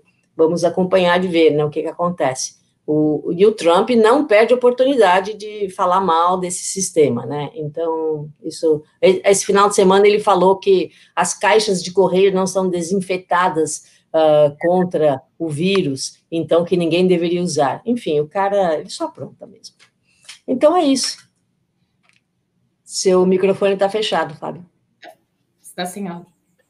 O Andy está pedindo para eu ler o comentário dele, mas eu não, não achei o comentário dele aqui. Manda de novo, por favor, que eu leio, Andy, tá? Olha aqui, ó. O Valder está dizendo aqui para nós, ó. E mais, a Letícia falou que o Palmeiras ia ganhar do Corinthians nos pênaltis. Então ela acertou também. A Letícia está ficando terrível, hein? Vou perguntar para ela qual vai ser o resultado da Mega Sena essa semana, ver se a gente se livra aqui dos probleminhas aqui, né? Do condomínio, essas coisas chatas que todo mês vem perturbar a gente assim, né? E muito. Ô, Cintia, terminamos por aí? Temos mais. Terminamos. Hoje terminamos tudo cedo, hein? A Gina veio Maravilha. cedo, todo mundo veio cedo. Então, Hoje nós vamos... Fábio, estão falando aqui que teve doação e tem novo membro no canal. Cê, Não, cê... Vou falar agora aqui do nosso novo membro do canal aqui. É o Luiz Eduardo Faria. Luiz Eduardo, bem-vindo. Seja bem-vindo. A casa é sua, fique à vontade. Se precisar da gente, estamos aqui para tudo que você quiser em matéria de informação, tá bom? É, bom, isto posto, um beijo, Cintia. A gente se encontra daqui a pouquinho no. Beijo, leis. Boas hoje, lei. A lei de hoje é boa. Hã? Vou separar uma bela lei para vocês hoje. Tá bom, então, beleza. Tá um beijo para você. Até daqui tchau, a pouco, tá? Não, aí, espera, Cintia tem recado para você. Olha, ah, a Beth estão falando para mim. Você. Mandou cinco reais e mandou um recadinho para você. Ó, Cíntia, eu gosto muito de você.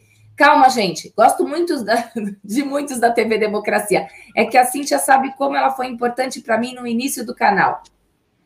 Pronto, é verdade. Ela, Cíntia? Você não ah, é com a gente, eu e ela, só nós duas, tá bom? Muito bom. Tá bom. Beijo. TVD também é acolhimento, senhores e senhoras, Beth de Brasília. Aliás, a Beth de Brasília falou que só ia dar uma passadinha hoje, ficou aí. Gostei, Beth, ó. Beleza, obrigado. Aliás, deixa eu corrigir aqui meu português feio. Entre mim e. Eu falei entre eu e ela, mas é errado. Entre mim e ela, tá bom? Muito bem. Uma regra que muita gente despreza, né? Pois é. Só fala entre eu e ele, não é entre é. mim.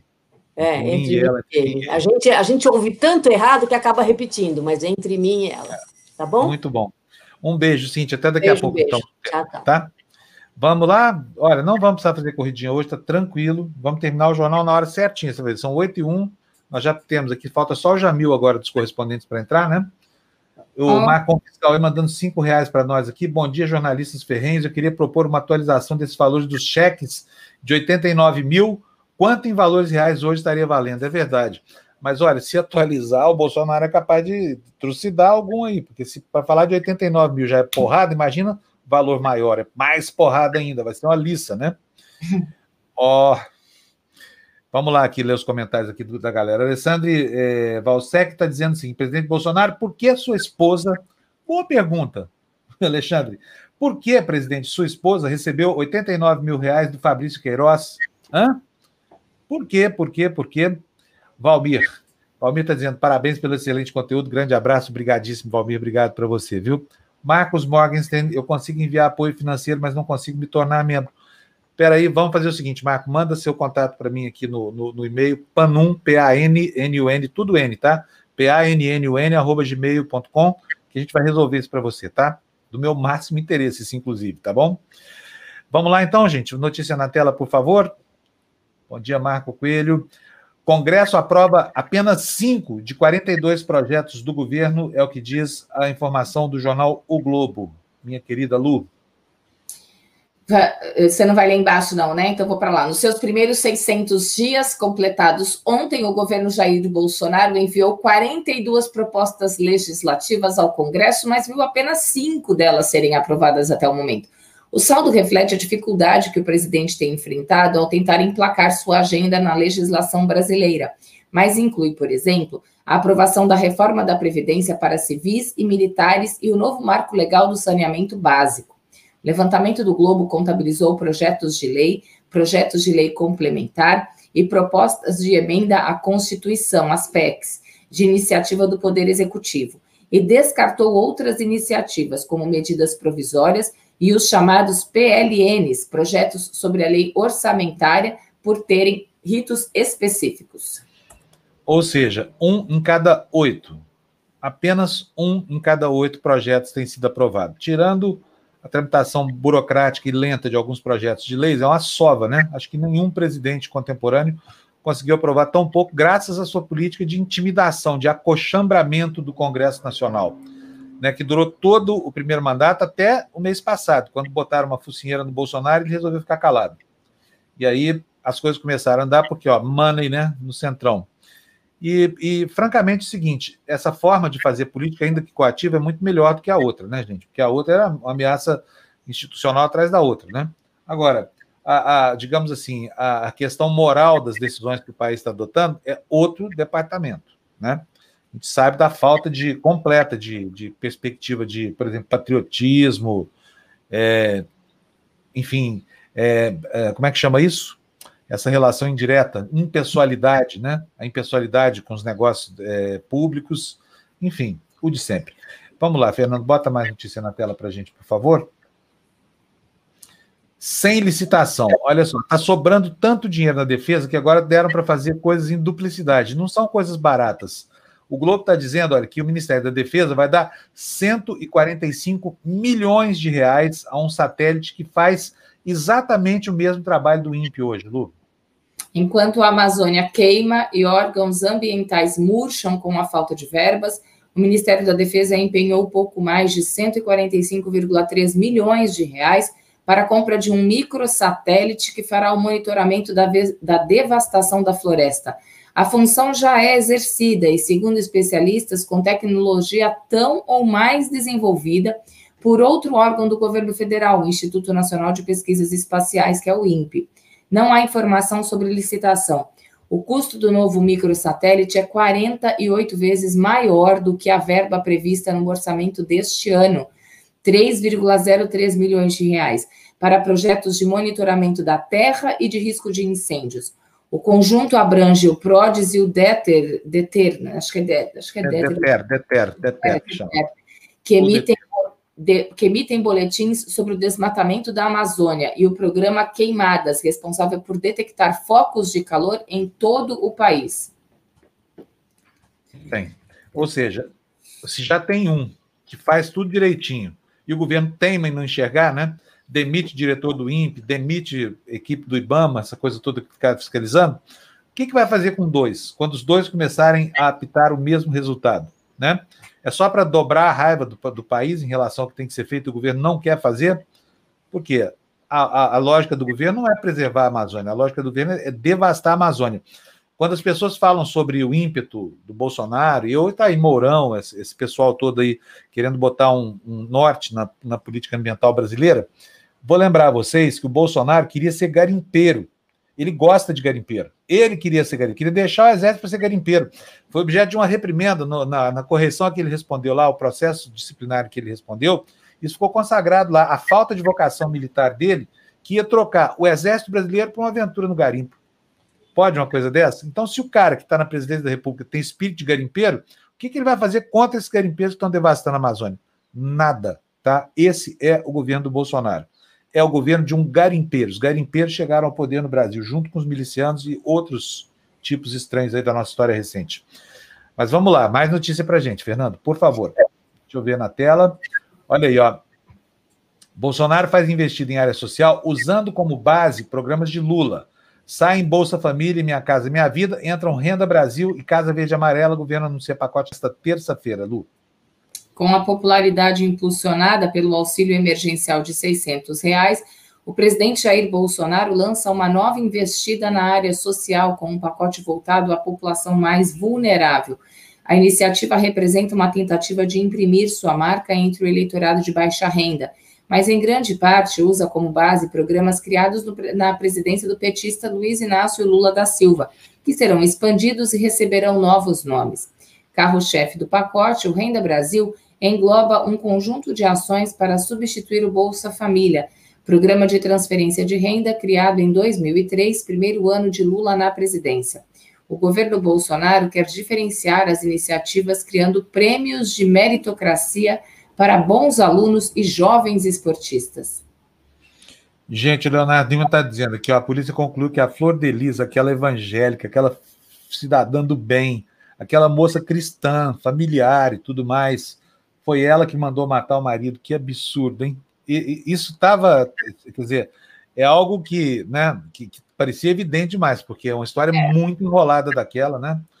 Agora está aí a confirmação da polícia, né? Vamos aguardar agora o final do inquérito, essa coisa toda, o processo, final do inquérito não, final do processo, né?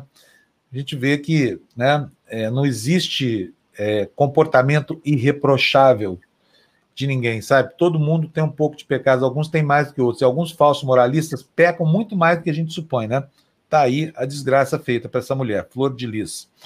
Do Estadeu, muito obrigado para você, botando aqui para a gente a nossa grade de programação. Seis e meia, Academia da Pandemia já foi, sete, Espectador, Tertúlia às 12, Legítimo, 13h30, Mundo no Stand 17, Prólogo, 19h30, Bastidores das Eleições. Último programa da nossa grade aqui. Bastante coisa, né, gente? Para um canalzinho do YouTube que começou outro dia faz sete meses, né? Mas então vamos lá, Fernando. Notícia na tela para nós que nem só de Merchan vive a humanidade. Tá aí. Corte de jornada estanca demissões, mas acende alerta. Cadê aqui? Deixa eu ver aqui. Mas acende alerta para o boom no fim do ano. Economistas avaliam que empresas terão dificuldade para manter emprego quando o programa acabar. Lu. O programa de suspensão do contrato e redução da jornada ajudou a estancar demissões nos primeiros meses da pandemia, mas o fim do período de estabilidade previsto pode levar a um boom de cortes no final do ano, alertam economistas. Abre aspas. Houve um aumento grande de desligamentos e uma redução brusca nas contratações. Mas essa curva dos desligamentos poderia estar muito pior se não fossem os programas do governo. Foi o que diz Rodolfo Tobler, economista do IBRE FGV, da FGV. Segundo dados do Ministério da Economia, há cerca de 16 milhões de trabalhadores cobertos pela MP 936, o que equivale a pouco menos de metade do mercado de assalariados formais, atualmente em 37,7 milhões. A questão que se coloca agora é o que acontecerá com esses trabalhadores quando o período de estabilidade expirar. Aspas de novo, será que em dezembro a atividade vai ter retomado a ponto do empresário manter esse funcionário na folha de pagamento? Foi o que questiona o Tobler. Muito bem. Solito está dizendo aí, ó, isso é só, está falando do, do, satélite, né? Isso é só para engabelar o público, para dizer que os dados do INPE não são verdadeiros. É, o problema é que o, esse satélite de 145 milhões que estão comprando deve ser vesgo, né? Porque Só assim para não enxergar nada. Alguma coisa, algum problema deve ter. Qual é a vantagem de substituir algo que, não, que, que já funciona pelo mesmo? Também não estou entendendo isso. Né? Olha aqui, ó, questão de tempo, Daniel Oliveira está falando, para que algum militante descerebrado fazer a vontade do presidente. Temos que parar essa besta agora. Quando começarem a assumir jornalistas, será tarde. É isso mesmo. A gente está sofrendo uma coação diuturna nas redes sociais, sabe? É algo desproporcional, assim, o nível de agressividade.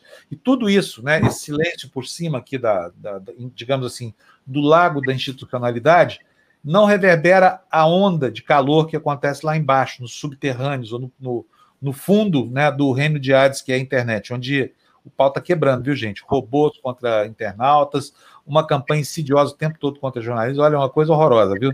Voltamos ao inferno do Twitter. A, a militância que, que o Bolsonaro agora não incendeia mais de, de, de própria boca está sendo incendiada de outras maneiras na parte de baixo, no submundo da internet, tá? Bom, vamos lá, Fernando. Notícia na tela para gente, por favor. Ex-pastor processa Igreja Universal por demissão contra, após em, empresa engravidada. Notícia está na Folha de São Paulo de hoje. Nós vamos tratar bastante disso no Tertúlia hoje, viu? Desse tema. Nós vamos entrevistar um bispo lá de Angola que vai explicar para gente por que, que foi que estão expulsando de lá os bispos brasileiros, né? Da Igreja Universal do Reino de Deus. Mas essa história aí que a Lu vai ler para a gente agora diz respeito só a um. São centenas de pastores né, que estão processando a Igreja Universal porque ela obriga os pastores a fazerem vasectomia. Algo que é abominável, hein? É uma religião obrigando alguém a fazer uma mutilação antes de chegar na reprodutiva e contrariando a própria lei, porque a lei diz que só pode fazer vasectomia quem tem dois filhos vivos e ao menos 25 anos de idade. Se não tiver dois filhos vivos e 25 anos de idade, esquece, não tem vasectomia. Menos da Igreja Universal, né? Que é um abatedouro de jovens férteis. Lê para a gente, por favor, Lu. Um ex-pastor processa a Igreja Universal do Reino de Deus na Justiça do Trabalho por ter sido dispensado após a esposa descobrir que estava grávida. Depois de 14 anos dedicados à igreja, Daniel Awada, de 37 anos, diz não ter dúvidas de que a demissão guarda relação com a gravidez da esposa Eliane. Cerca de seis anos antes, o religioso passou por uma vasectomia, procedimento cirúrgico que, segundo ele, só ocorreu por pressão da igreja. Como mostrou reportagem da Folha em junho, a Universal é alvo de mais de uma centena de processos trabalhistas movidos por ex-pastores que relatam ter, terem sido coagidos a fazer o procedimento como condição básica para ascender na hierarquia da instituição. Fábio, você está. Você... Estava. É, há três anos, quatro anos, meu blog denuncia essa história. Essa história não é brincadeira, não. A Folha descobriu agora, nós já descobrimos isso lá para trás. A gente fez um trabalho espetacular junto com a TVI de Portugal. Esse trabalho também vai ser objeto de uma entrevista aqui hoje, não, não, não o meu trabalho é, de apuração, mas o trabalho de um outro jornalista que escreveu um livro contando quem é esse Edir Macedo e o que, é que a igreja dele apronta, tá? Eu fiquei muito feliz de ver no livro dele, tem 13 referências aqui ao, ao trabalho que a gente fez, é, quando eu pessoalmente achava que ninguém no Brasil tinha visto aquilo, sabe por quê? Porque a imprensa não ecoava.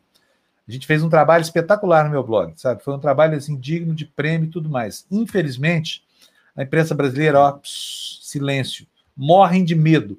As televisões porque ganham dinheiro do Bispo Edir Macedo, né? A Record nem se fala é do Bispo Edir Macedo.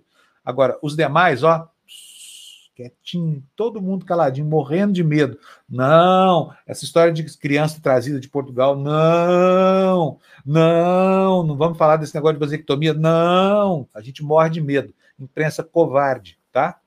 Do Brasil. Sabendo do assunto e estão ali, ó, passando pano direto, sabe? Eu fico envergonhado, às vezes, de, de, de, sabe, de ter visto o comportamento de certas empresas e de certos colegas meus de profissão temendo notícia. Gente que quando vê uma notícia sai correndo, ó, vaza, assim, para não, não se defrontar com ela. Já viu esse tipo de jornalista, Lu, que tem medo de notícia? Tem que Normalmente chefe, né? Chefes é. têm um medo de notícia que é uma coisa horrorosa, né? Eu Devia conheço mudar de profissão, né? Porque não pode ver, principalmente se não precisa desagradar o patrão. Aí então, ah, vai desagradar o patrão. Não. Aqui, e sabe, vocês sabem que tem uma coisa nas redações, gente, que é, que é uma coisa interessante. A redação é um lugar que tem uma série de normas não escritas, sabe? Se você tem um amigo jornalista, pergunta para ele como é que é. Coisas que não estão em manual nenhum, não estão instituídas por ninguém, não houve um chefe para estatuir, né? Para, enfim, colocar lá um, um, uma norma qualquer, e de repente todo mundo sabe, sabe, é, sabe essas regras, sabe? O sujeito chega na redação, já foca essa coisa toda, aí ele sabe que o patrão não gosta de tal assunto. E ele passa a agir como se isso fosse uma verdade absoluta. Muitas vezes o patrão nem sabe da autocensura da redação, sabia? E os zelosos estão lá cuidando, né, para que o patrão não seja molestado. Ah, não pode aborrecer patrão, dono de empresa de comunicação com notícia, que absurdo. Sabe, você vai levar uma notícia porque o interesse do cara não é esse, o cara está lá trabalhando o quê? O departamento comercial, preparando passaralho para mandar a gente embora. O dono da empresa de comunicação, cara ocupado, conversando com o presidente, com o ministro, com o senador, né? Para passar ele pano, sempre. Mas essa história do, do, do, Edir Macedo, isso não me desce na garganta. A covardia da imprensa brasileira. Aí sim ela fica muito expressa e a gente vai falar sobre isso bastante hoje no Tertúlio. Enquanto não falamos, Fernando, por favor, põe na tela para nós a próxima notícia. Está aí com Selic menor, imóvel volta a ser opção de investimento. Taxa básica de 2% ao ano reduz a rentabilidade de aplicações de renda fixa. Lê para a gente, depois eu comento. Lu, por favor. A taxa básica de juros, a Selic, está em 2% ao ano, menor patamar da história, e reduziu drasticamente a rentabilidade de aplicações em renda fixa. Com isso, imóveis voltaram a ser uma alternativa de investimento. O negócio é vantajoso para aqueles que querem conservar o patrimônio e não estão dispostos a arriscar na bolsa ou em fundos de renda variável. Economistas e consultores de finanças afirmaram que nos últimos anos o mercado imobiliário não era a melhor aplicação, e muitos pregaram, inclusive, que na ponta do lápis valia a pena vender a casa própria e morar de aluguel para aplicar em renda fixa. Pois é, a coisa está mudando, né? É, a minha filha mesmo está procurando apartamento para comprar, descobriu que a intenção de compra de apartamento subiu 300% no Brasil. É óbvio que nem tudo isso se materializa em, em novas compras, né? mas essa intenção já serve para dar um inflado no mercado, trazer um pouco de otimismo aí. Tomara que o mercado aqueça um pouco, mas a hora é boa para quem quer comprar apartamento. Ainda tem, ainda tem muita demanda e a, e a procura ainda limitada, né, por várias questões, inclusive uhum. acesso ao crédito e renda mesmo. Que quem está desempregado, por exemplo, não compra apartamento, né, Lu? Não. Vamos lá, então, gente. Vamos, Aliás, eu vou falar, é uma hora péssima, né? A gente não sabe exatamente o que vai acontecer com a economia. Se você acredita que esse governo vai soerguer a economia brasileira, é melhor botar um pé no breque, botar um banquinho aí, senta, espera um pouco, sabe por quê? Porque nenhuma promessa do Paulo Guedes foi cumprida até agora. Não foi posta à prova. E, e em, certos, em certas circunstâncias é até bom para ele essa história da pandemia, porque isso justifica o fracasso retumbante que iria ser é, o desempenho da economia esse ano, caso não tivéssemos a pandemia. Vocês lembram que aquele negócio de 3% do PIB no ano passado, essa coisa toda, terminou em 1%, né? Terminou em pibinho, pibinho mesmo. Então, assim, o programa neoliberal do Paulo Guedes produziu nenhum resultado. Aliás, ele próprio, assim, é tão mal ajambrado que muito da essência do programa, por exemplo, as privatizações, não está pronta ainda. A reforma administrativa não está pronta ainda. A reforma fiscal, sabe, o governo é atrasado, retardatário, é mambembe. Então a gente não sabe exatamente o que é que vai ser proposto, né? Eu vou te falar que essa coisa de, de, compra e venda de apartamento, Fábio, já está até um tempo. Assim, meu, meu, pai faleceu em 2016, acho que é, faz, faz, quatro anos, e desde então a gente tende, porque o que, que é o inventário, essas coisas todas, né, que a gente sabe os impostos que tem que pagar, a gente precisa vender para poder concluir outra coisa, porque é, é, é muito, o, o valor é muito alto e não consegue, tá muito difícil. A minha irmã é corretora de imóveis, eu sei a dificuldade assim que tá, sabe? Não é não está fácil mesmo. Não sei é, de... a, a intenção, a, a vontade de. O desejo de comprar está grande, mas quem é que pode comprar, né? Numa economia Exato. deprimida como a nossa. É, é, é, óbvio que o reaquecimento da, da, da, construção civil seria uma maravilha. Mas falta, por exemplo, um programa de habitação popular ao governo. Não tem Minha Casa Minha Vida funcionando nesse governo. Não sei desde quando já não, não se entrega uma, uma única casa, ou um número razoável de casas, né? foi o grande motor né, do, do, mercado de trabalho quando a economia ameaçava uma recessão e ainda nos governos petistas é, se criou uma saída heterodoxa para não permitir que o Brasil entrasse no ciclo da crise mundial, né? daí a política anticíclica.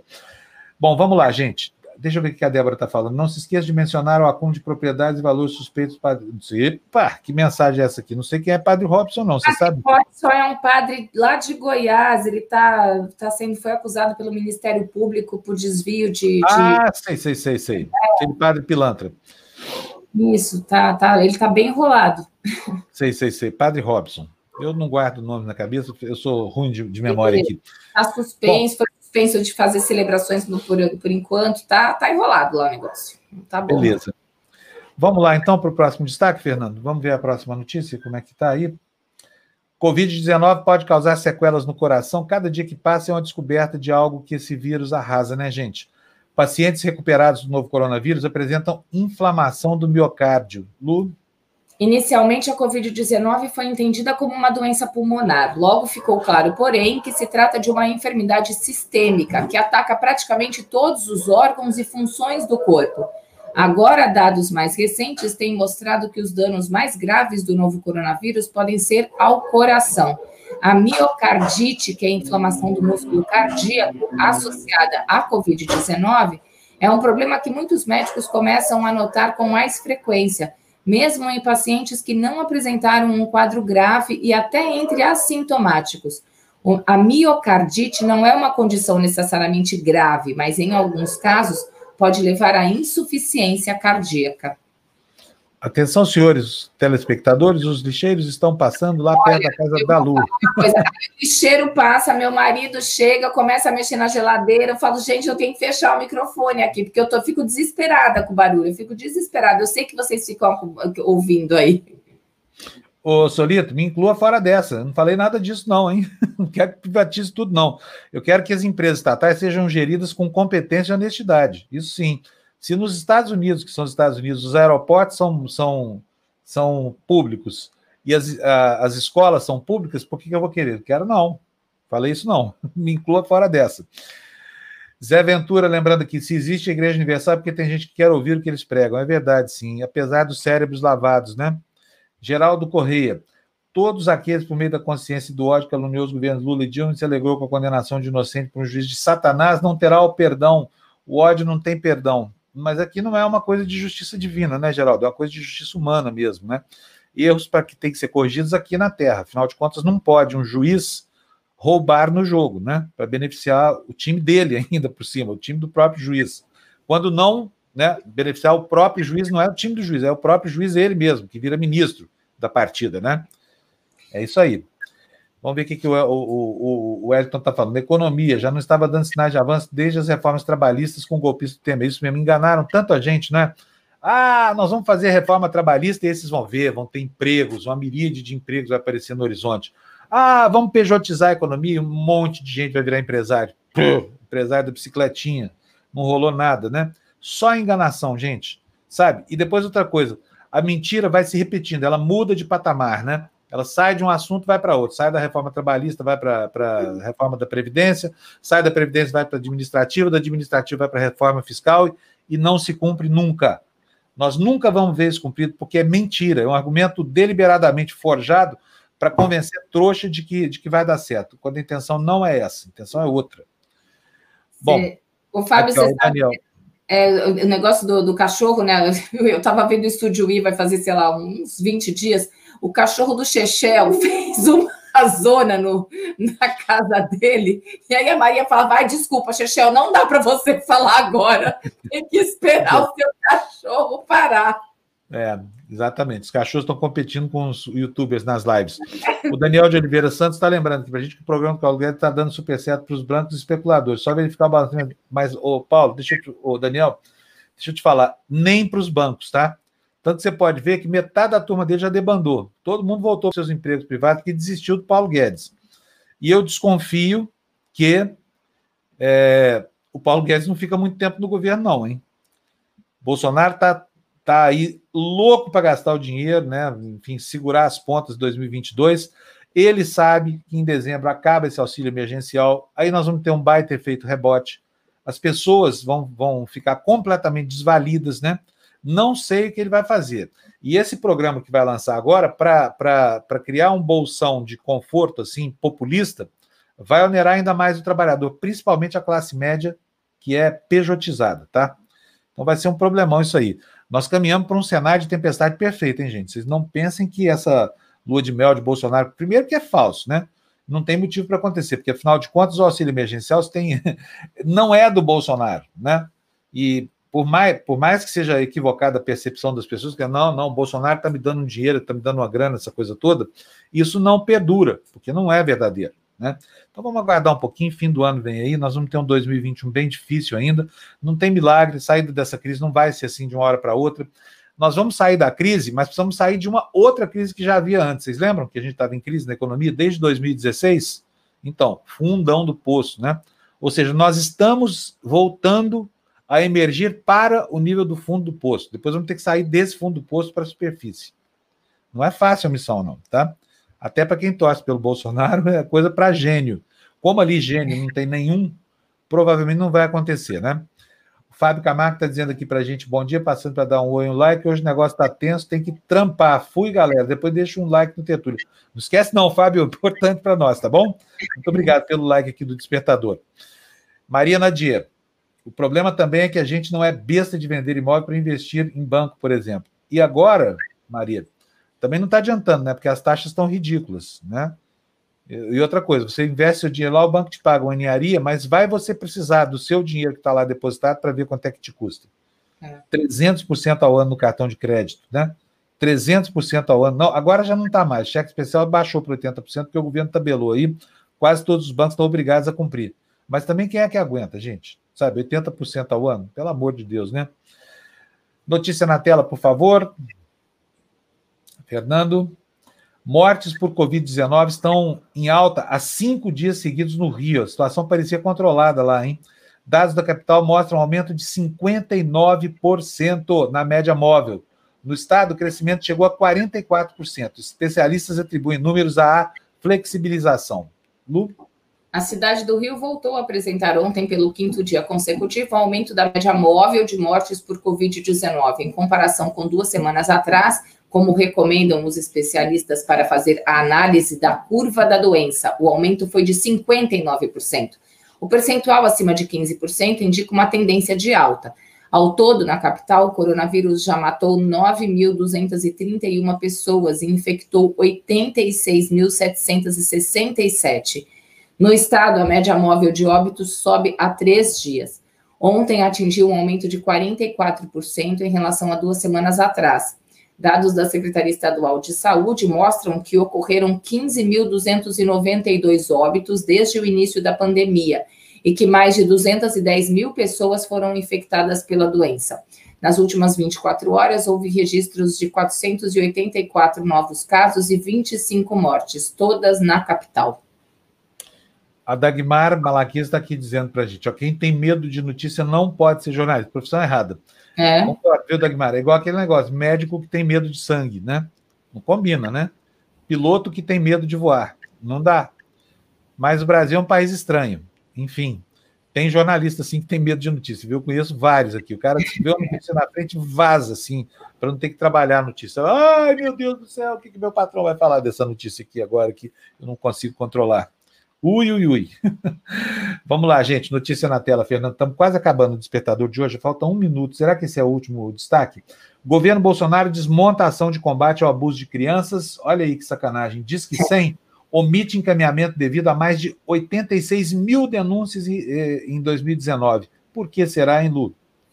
O governo Jair Bolsonaro excluiu do último relatório de direitos humanos o Disque Direitos Humanos as informações sobre o encaminhamento e as respostas dadas a todas as denúncias de violações recebidas, entre elas as de violência infantil, feitas aos órgãos de apuração e proteção.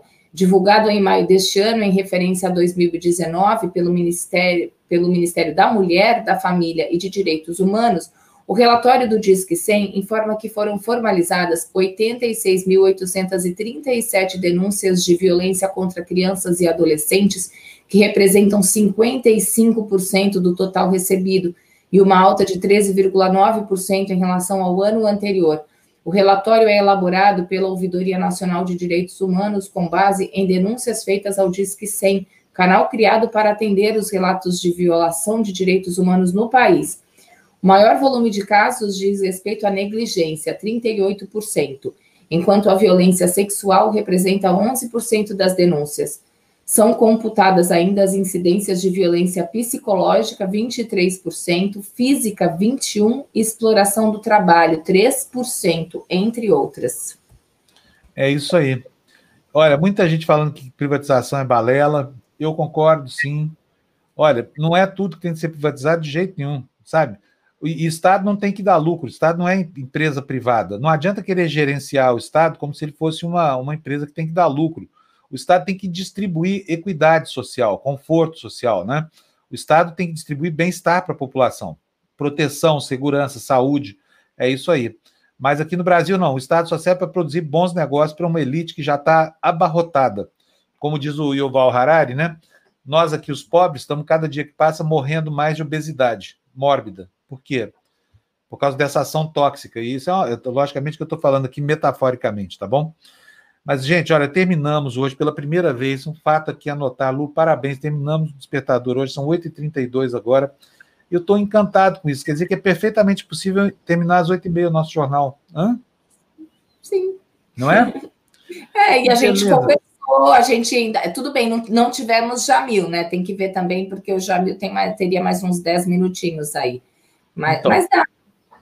Com isso, senhoras e senhores, nós estamos preparando estreia nas emissoras de rádio desse país, tá?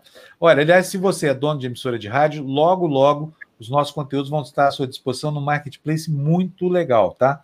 Um sistema de comercialização muito novo chamado Syndication. Depois eu conto a novidade, tá?